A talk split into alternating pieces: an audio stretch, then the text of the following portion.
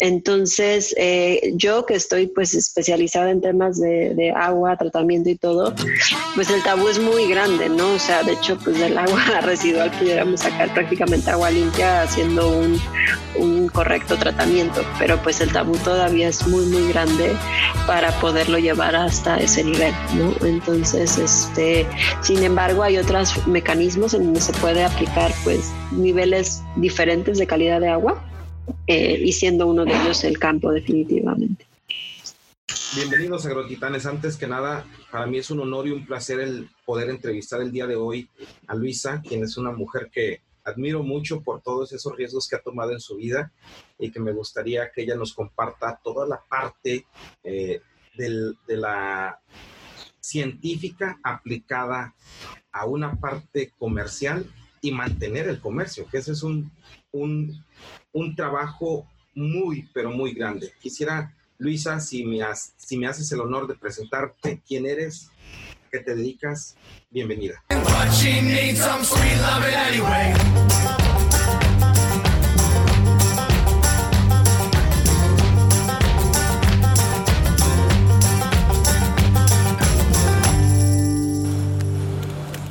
Hola, ¿qué tal, Mauro? Muchas gracias por, por invitarme a Agrotitanes. Eh, bueno, mi nombre es Luisa Javier y soy eh, mexicana. Actualmente estoy haciendo un doctorado en Ingeniería y Ciencias Ambientales en Arabia Saudita. Y eh, bueno, aparte del doctorado, tengo dos empresas en México y una en Arabia relacionados a cómo desarrollar biotecnología en higiene. Es parte de de mi doctorado. Al final la vida me puso en temas de el cuidado del agua y limpieza y es básicamente a lo que me dedico a desarrollar formulaciones naturales que son seguras, no tóxicas, tanto con las personas y con el medio ambiente, pero que a la vez son mucho más efectivas que los químicos tradicionales. Excelente.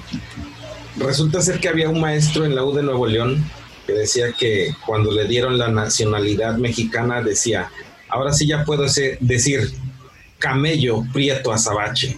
Entonces, no sé, ¿tú estás planeando quedarte por allá? Es una decisión difícil o, de decir ahorita. Eh, las oportunidades que hay acá en Medio Oriente, pues sí son mucho más, este, son amplias y también parte del propósito que tenemos como grupo de Guayaquil, que soy fundadora de, la empresa Guayaquil Biotecnología en Higiene, es ver la forma en cómo integrar o eh, eh, facilitar el comercio entre México y Arabia Saudita o México y Medio Oriente porque creemos que hay como oportunidades que no se alcanzan a vislumbrar. Entonces, por el momento, pues estamos fundando aquí la empresa y otra en Abu Dhabi eh, y tenemos las empresas en México. Entonces, este, pues vamos a ver cómo, cómo nos depara. Entre México, de todas formas estoy viendo la forma de cómo seguir haciendo un impacto positivo en mi país, independientemente de en dónde esté residiendo. Perfecto. Hablas de que estás haciendo el doctorado y la maestría en, impacto ambiental.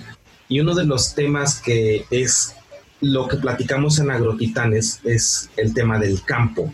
Quisiera, si tienes alguna noción de cuáles son los impactos más graves que hemos hecho nosotros como eh, empresas agrícolas o como ingenieros en el campo, ¿tendrás algún dato que nos pudieras compartir? Pues eh, yo lo diría sobre todo hacia, no sé, los pesticidas que se usan a, la hora de, de Sí, o sea, para el control de plagas, que en muchas ocasiones no se, no se toma en cuenta todos los, los factores ambientales. Entonces, no estoy muy familiarizada exactamente con los ciertos eh, productos o ingredientes activos que son usados para pesticidas, porque mi, mi especialidad más es en tratamiento de agua y todo, pero eh, sobre todo vemos, vemos este, que la selección de productos adecuada eh, es importante a la hora de definir el impacto ambiental. Y no solamente en... Lo que pasa es que a veces no, es muy difícil evaluar cualquier iniciativa que se tomen cerca de sustentabilidad, porque hay que buscar un, correcto balance entre la sociedad, la economía y pues el medio ambiente, ¿no? Entonces, cuando, cuando hablamos de sustentabilidad hay que considerar estos tres pilares y va, desde todo, ¿no? Desde cómo seleccionar correctamente los productos para control de plagas en campo, hasta cómo verlo en la cuestión del reciclado del agua.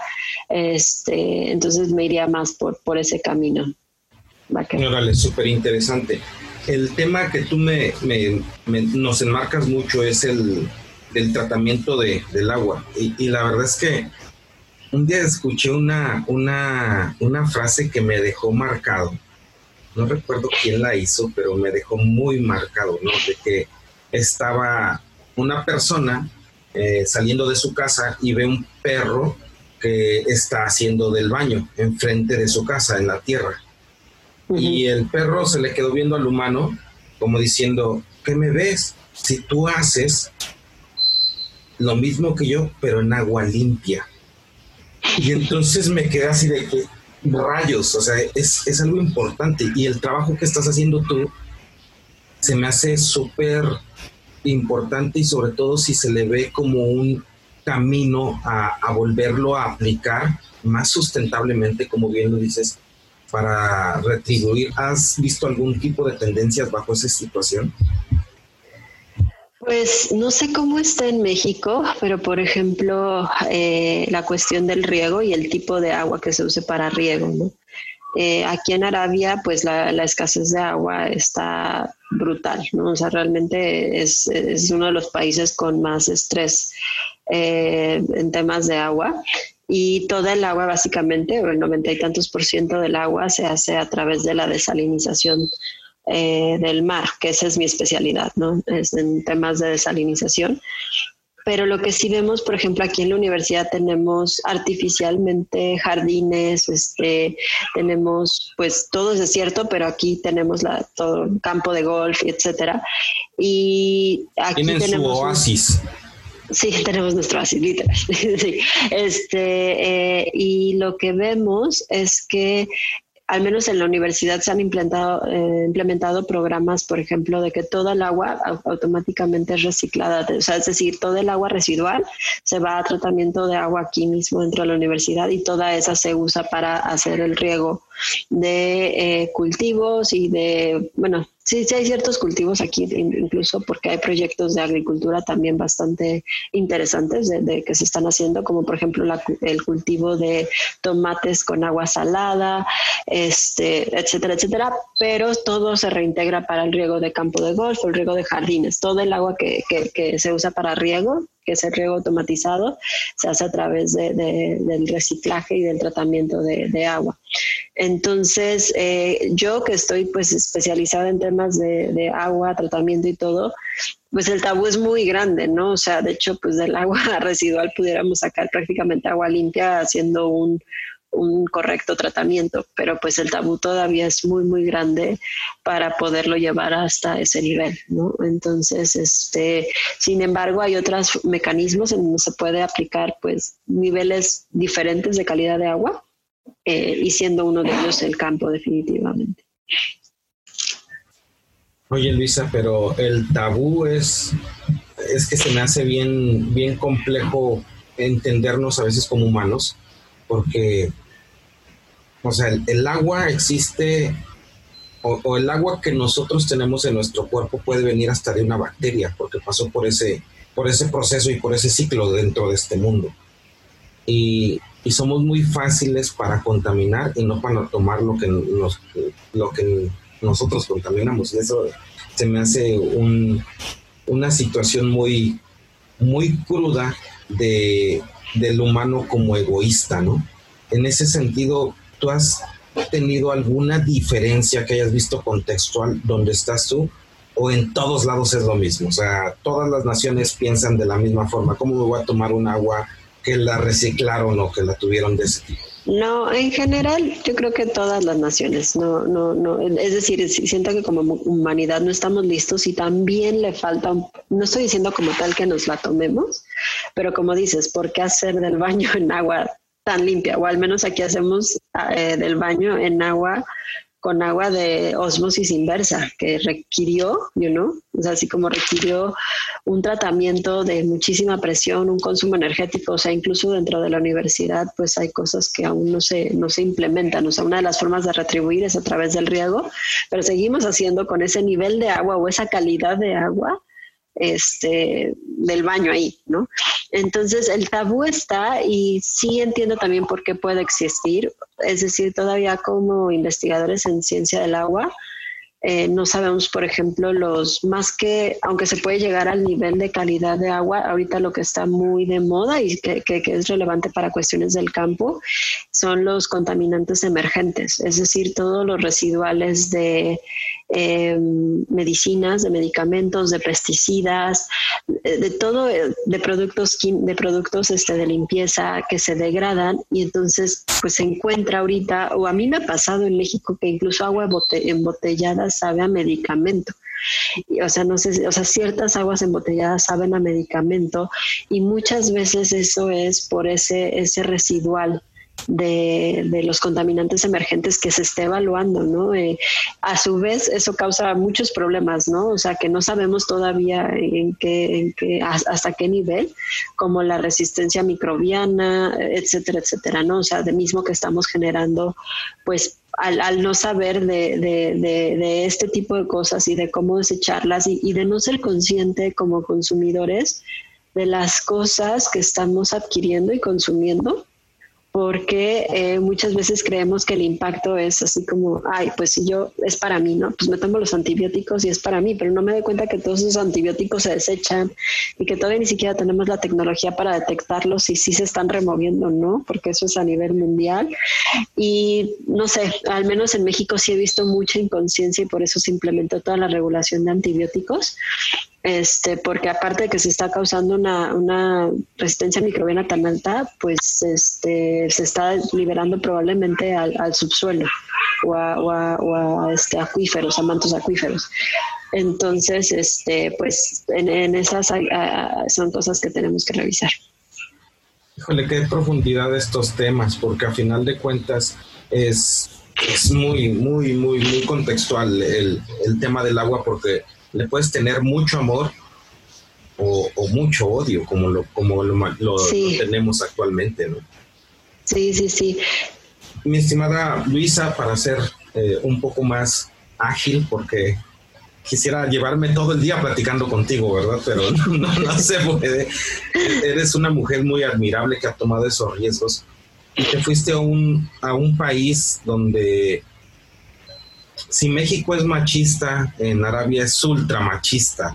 ¿Has tenido ese roce social allá? Eh, fíjate que creo que es una mala concepción, de hecho. Este, al final se llega a lo mismo, pero acá es por un exceso de protección a la mujer, digámoslo así, comparado contra en México. Entonces acá una mujer la verdad es que a mí me tocó ver el antes y el después de Arabia Saudita. Hace 10 años que fue la primera vez que vine a Arabia a hacer mi maestría, no podía manejar, muchas cosas dependían de un hombre, no podía constituir una empresa, este, eh, todo radica, desde ese momento, desde hace 10 años me, me, di cuenta que no era como nos lo pintan en México, que es por una cuestión de opresión a la mujer, sino por sobreprotección a la mujer que es como, ¿para qué si yo te voy a dar todo como hombre? ¿Para qué necesitas trabajar? Que al final cae en lo mismo, ¿no? O sea, en, o sea llegan al mismo punto, pero creo que vienen de, de, de, puntos muy distintos, ¿no? O sea, no es una cuestión de decir porque vales menos, sino es una cuestión de porque no lo necesitas. Y para mí cada mujer debería de decidir si lo necesita o no. ¿No? Entonces, eh, es una de las cosas que yo he estado buscando cambiar ese concepto que se tiene de Medio Oriente. Eh, si una mujer se cubre es más por una cuestión de tradición, más que porque el marido le exija, ¿no? Este es algo que es como decir, ¿por qué en México ciertas personas, no sé, nativas o indígenas usan cierta vestimenta, pues porque así les gusta y así lo quieren y esa es su tradición, pero no, no es porque entonces no pueden hablar o no pueden, o sea, no, no, va por ahí. Que al final sí debe de existir como en todos lados del mundo, la, o sea, sí existe, pero viene desde, o sea, existe la, la, la, gente muy conservadora, pero también existe la otra Arabia, que es la que me toca vivir desde hace tres años, eh, en donde hace tres años, pues yo llego y veo una Arabia completamente transformada y que ahí es donde veo como una visión de alguien tan poderosa como fue el rey Abdullah, que fue el que me, me, dio la beca para venir a trabajar acá, puede hacer un cambio que pareciera imposible, pero que realmente es posible cuando una visión es tan grande. Entonces, él desde hace 10 años sabía que necesitaba empezar a inyectar en, capitalizar el conocimiento porque este país no tiene recursos naturales. Entonces trae a todas estas mentes brillantes del mundo, funda la universidad y claro, el proceso no fue de la noche a la mañana, pero hoy, 10 años después, yo puedo ver, yo ya puedo manejar. Eh, 10 años después, estoy fundando una empresa con otra socia que es colombiana, extranjera, solo de mujeres, ¿no? Y a veces siento que sí, todavía en cuestión, por ejemplo, sí hay como sectores muy, digamos, eh, masculinos, pero pero no es imposible. O sea, conozco a muchas emprendedoras aquí saudis, solitas, o sea, que ni siquiera tienen como otro grupo de socios que han levantado empresas y que se ponen y que están llegando a cargos súper altos en el mundo del emprendimiento. Una de ellas es una de nuestras mentoras, Saudi, que es parte de, la empresa de acá y que ha sido mi inspiración, ¿no? Porque pues para mí es mucho más sencillo como extranjera porque no se me exige lo mismo que a una mujer saudí, ¿no? En donde sí están las culturas, todo lo que se espera de una mujer saudí y todo, pero al ver a esas mujeres que lo están haciendo dentro de su mismo país y de que es posible, pues me inspira a, a llevarlo a cabo. Entonces yo lo que he dicho en varias conferencias y todo es que si mujeres acá lo estamos haciendo, que no se haga en México, entonces para mí no hay pretexto, ¿no? Y no es, y te digo, no es porque las cosas sean este como se pintan en los medios, porque lamentablemente ahora que me pues he vivido en cuatro países, me, he visto mucho que eh, a veces creamos eh, hay una TEDx Talks que, que habla de el riesgo de conocer la única historia. Y sí, la única historia de un mexicano es que todos somos narcotraficantes. La única historia que nosotros escuchamos de Medio Oriente en México es que todos los hombres son opresores y que, me explico, son terroristas y que las mujeres no tienen voz ni voto. Pero no es cierto, eso no somos, ni, ni somos nosotros todos narcotraficantes, ni ellos son eso que nos hacen venderme. Entonces, este, para mí es muy, muy, muy valioso y me siento muy, muy afortunada de, de la oportunidad que me dio el rey como mujer hace 10 años, cuando estaba muy chiquita, 22 años, para traerme acá. Y que claro, me dio muchísimo miedo y claro, es muy distinto a lo que estamos acostumbrados, este, porque es otra cultura, pero no por eso no, o sea, son muy amables, son muy este, apapachadores como nosotros, este, y pues es parte de lo que me hace también considerar seguir por estos rumbos, por, pues por toda la, lo que se nos comparte también como, como parte de su cultura. Interesante ver la otra versión y sobre todo lo que resalta es de que más que nada es por amor, por sobreprotección, no tanto por opresión.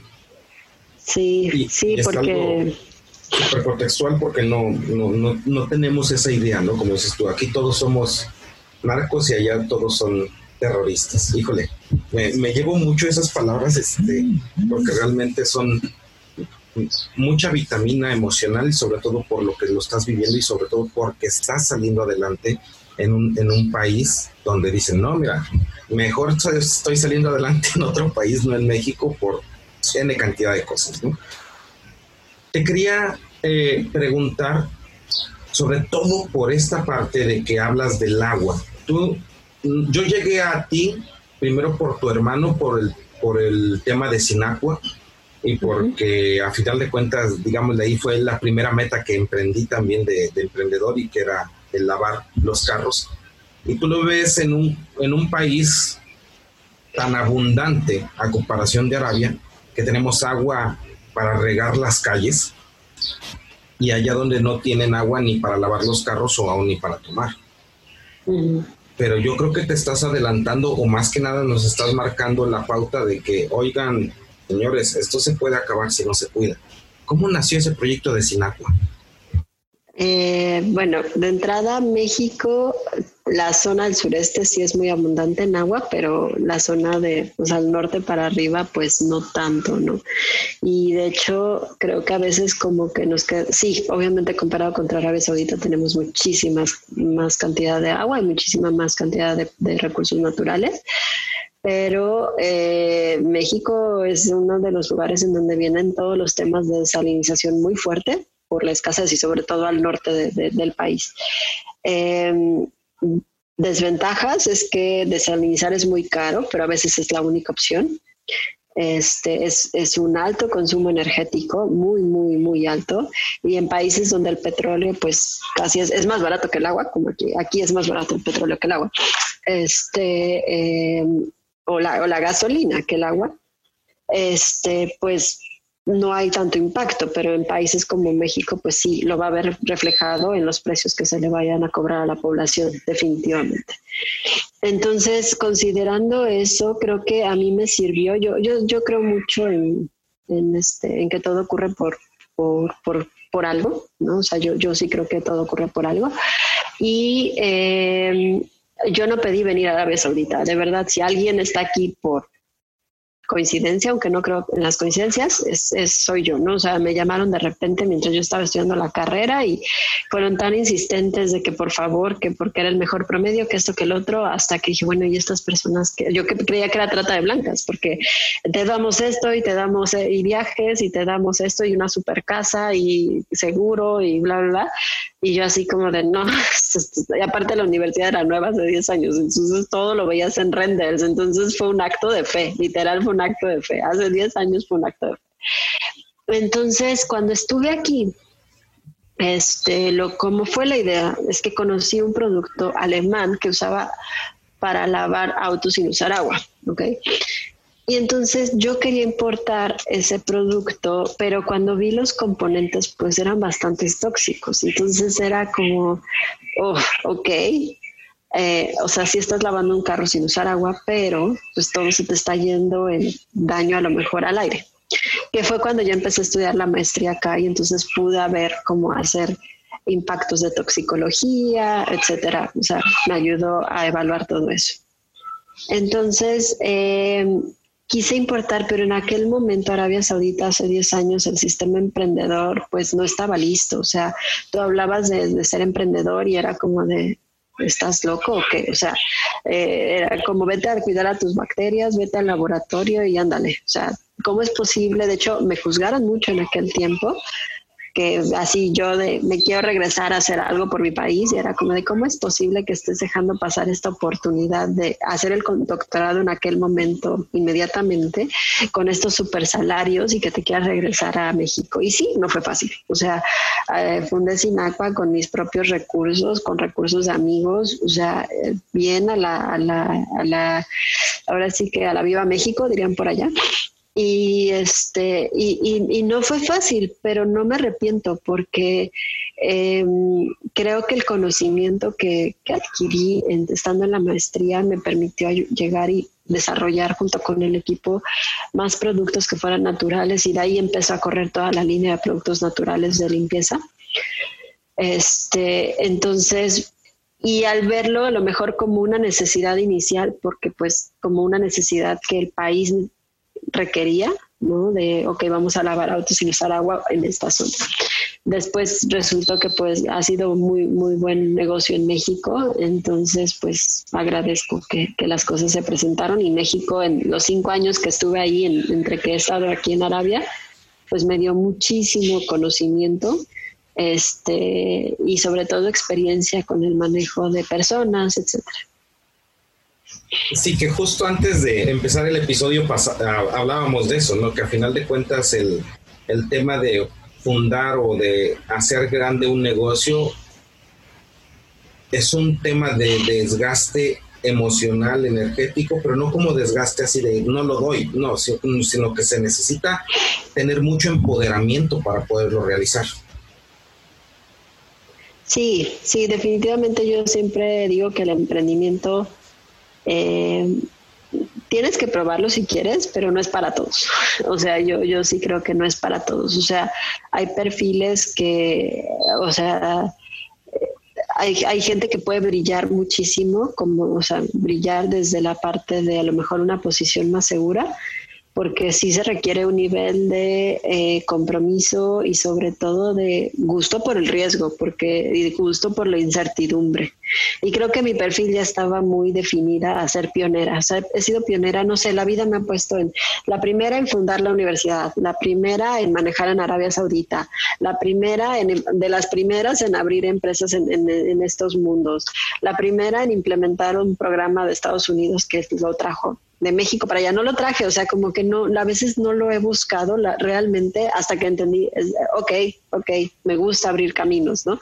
Me gusta este, facilitar, pero eh, me gusta el riesgo, o sea, si no, no estaría aquí, ¿no? Porque digo, hace 10 años, sí, sí, hace 10 años, este, las cosas están muy distintas a las que esté como están, ¿no? Y, o sea, dependía completamente de, un hombre para hacer mis cosas, este, eh, y, hoy, bueno, no hay, no hay problema y, prácticamente, pues, soy autosuficiente. ¿Te sientes tan segura? Bueno, no, a lo mejor hasta más segura que en México, ¿no? Sí, definitivamente. Sí, sí, sí, sí, sí, sí, porque aquí pues no hay acoso absolutamente de nada, es muy penado. Eh, puedo salir dos, tres de la mañana sin ningún problema. Eh, la seguridad es muy, muy elevada. Entonces, sí, sí, sí, sí. Eh, es diferente la sensación, te voy a ser honesta, honesto, pero en, por ejemplo, eh, en México como que nunca había sentido la diferencia al hacer negocios, ¿no? O sea, como que es muy natural. Aquí no sé si es por el lenguaje, pero sí ya cuando te presentas como con los jeques y así, todo, una reunión de puros hombres, pues es un poco intimidante, pero no por eso no lo hago. Pero entonces a veces digo, no sé si es por el lenguaje, porque pues todavía no domino el árabe como me gustaría y que a veces a lo mejor incluso, pero sí ahí siento la diferencia, ¿no? En la cuestión de hacer negocios comparado contra en México. Pero en México me siento más insegura por el hecho de ser mujer que lo que estoy aquí. ¿no? Entonces, pues es un, de acuerdo y, y, qué bueno que nos das esa oportunidad de entenderlo. Estimada Luisa, si el día de hoy empezaran tu biografía de vida, ¿con qué frase empezaría? Eh, uy, qué bonita pregunta. este, em, si el día de hoy empezaran mi biografía de vida, ¿con qué frase empezarían? Con mi misión. La tengo muy clara. Este, sí creo que para mí la misión más alta es servir, servir, sea como sea que definas servir a tu país, a tu naturaleza, a tu entorno, al lugar en donde te encuentres, pero al menos para mí servir es igual a integrar la ciencia, el, emprendimiento y el desarrollo personal en temas que beneficien al ambiente. Entonces, eso empezaría, y es prácticamente con lo que siempre me presento, porque esa es mi visión. Perfecto. Hablas de la otra empresa que estás fundando que se llama Guayaquil platícame un poco qué ingredientes activos tiene. La verdad es que es una necesidad urgente que tenemos en, el, en México y en el mundo. Y pues realmente se me hace sorprendente lo que, lo que hace tu producto. Sí, pues Guayaquil empezó hace dos años con el primer producto que es un spray para lavar eh, la ropa sin usar agua, que elimina manchas y olores. Entonces ese fue el primer producto y está muy diseñado para viajes, o sea, para viajeros. Este, nos hemos metido mucho, mucho, mucho en la ciencia detrás de desinfectantes naturales, que falta mucha investigación porque todo el mundo está usando como los mismos componentes mezclados en distintas concentraciones, nada más para bajar el nivel de toxicidad. Entonces, cuando empezó lo de la pandemia del coronavirus, eh, estaba uno de mis socios mexicanos que vino a visitarnos a Carabia y estábamos pensando así como de, ay, ¿crees que esto se vaya a poner tan loco? Él, él sí, no, él dijo, yo ya me voy, de hecho, porque no vayan a cerrar fronteras. Y qué bueno que tomó esa decisión, porque a los tres días cerraron fronteras. Pero en el Inter, lo que estaba pasando y que sí, que no, que no sé cuánto, este, empezamos a, a seguían abiertos los laboratorios y era como de, ¿por qué no empezamos a hacer investigación sobre los tipos de coronavirus y todo? Y a diseñar un producto que pudiera eh, desinfectar, pero que no fuera tóxico como el cloro o así. Entonces mandamos a hacer las pruebas de laboratorio para este desinfectante natural y obtuvimos muy buenos resultados, removiendo hasta 5 logaritmos o 99.999% de, del COVID-SARS en solo 30 segundos, que eso es lo que destaca realmente eh, nuestro producto con la competencia, además de que es hipoalergénico. Entonces, la mayoría de los desinfectantes actúan en cuestión de minutos o inactivan el virus en cuestión de minutos. Por ejemplo, el cloro es entre 10 y 30 minutos, eh, las sales cuaternarias de amonio y todo, y son muy tóxicos. Es decir, yo no me puedo poner cloro en la ropa, no, las sales cuaternarias de amonio están dentro de lo más tóxico, aunque les bajan la concentración para que cumplan con ciertos estándares de toxicidad, pero todavía hay efectos que no están evaluados y hay mucha investigación al respecto sobre incluso problemas de fertilidad que no se sabe si están ocasionando y son los productos que más están en el mercado, lamentablemente. Eh, es decir, es la mayor cantidad de productos. ¿Por qué? Porque el alcohol no lo puedes poner en humidificadores porque se evapora, el cloro tampoco porque entonces las telas y todo eso pues se despintarían. Entonces ha sido uno de los productos de las sales cuaternarias de amonio que más han estado. Falta mucha investigación dentro de los productos certificados en la Environmental Protection Agency de Estados Unidos yo diría que solamente el 1% está enfocado en desinfectantes naturales comparado contra el 99%, que es lo común que conocemos, peróxido, cloro, alcoholes, este, fenoles, entonces todos esos tienen un alto grado de, toxicidad y además de que el tiempo no es tan rápido. Hoy por hoy nosotros podemos probar que efectividad no está peleado con, eh, con, con que algo sea natural. ¿No? Con sustentabilidad. con sustentabilidad, ¿no? O sea, exactamente, ¿no? Entonces, es parte de la misión que tenemos como empresa, es decir, nosotros, tanto para el spray de desinfectante de, de ropa, que tenemos para lavar la ropa sin usar agua, eh, buscamos, sí, por ejemplo, ahí logramos un 95% de remoción de manchas. Pudiéramos llegar a lo mejor al 99.99%, pero eso implicaría poner componentes más tóxicos que desgasten las telas o que sean tóxicos para las personas. Entonces, creo que parte de, como lo dije anteriormente, de, esta misión es este, hacer ese balance entre... Em, ciencia, eh, emprendimiento, medio ambiente y, sociedad, sociedad, que es muy importante también considerarlo. Equilibrio económico, pudiera decirse, ¿no? Desde el punto de vista... Sí, que es la definición de sustentabilidad. De sustentabilidad. ¿no? Y es la definición de sustentabilidad. Entonces, no es fácil decidir cuál es el correcto balance, porque eh, la verdad es que eh, te dicen que es un balance, pero defínelo, no es fácil definirlo, pero lo que a mí no me fascina es saber que una, no sé, cierta decisión que tome, ya sé que va a afectar a la sociedad y no me importa, o sea, no busco ver la forma de hacer un contrapeso, ¿no? Eso, eso es que muchas de las políticas que se hacen o implementación de productos o diseño de nuevos productos simplemente es vamos a diseñar un producto bajo costo, aunque intoxique a todo mundo, no me importa y yo puedo hacer dinero. Entonces, esa no es la, al menos la misión o la línea de Guayaquil, que Guayaquil tiene un nombre muy bonito porque Guayac en maya significa una visión más allá de los sueños. De hecho, la conseguimos por maya, pero resultó que en árabe significa contigo. Entonces, eh, no sabíamos que había una fusión en esa palabra entre la palabra maya y la palabra árabe y resultó que pues siento que eso es lo que somos, ¿no? O sea, es una empresa fundada por latinos que terminó yéndose a Arabia y que a la vez nos ha acogido y nos han abierto las puertas para fundar y seguir desarrollando la tecnología detrás de los nuevos productos. Y, pues eso es lo que somos como equipo, o sea, ese, ese grupo que queremos llegar a esa visión más allá de los sueños y a la vez como empresa estamos contigo para protegerte en temas de desinfección y limpieza. Vale, qué bonito. Este, voy a ser respetuoso con tu tiempo, Luisa creo que no va a ser la primera vez que te voy a pedir una entrevista.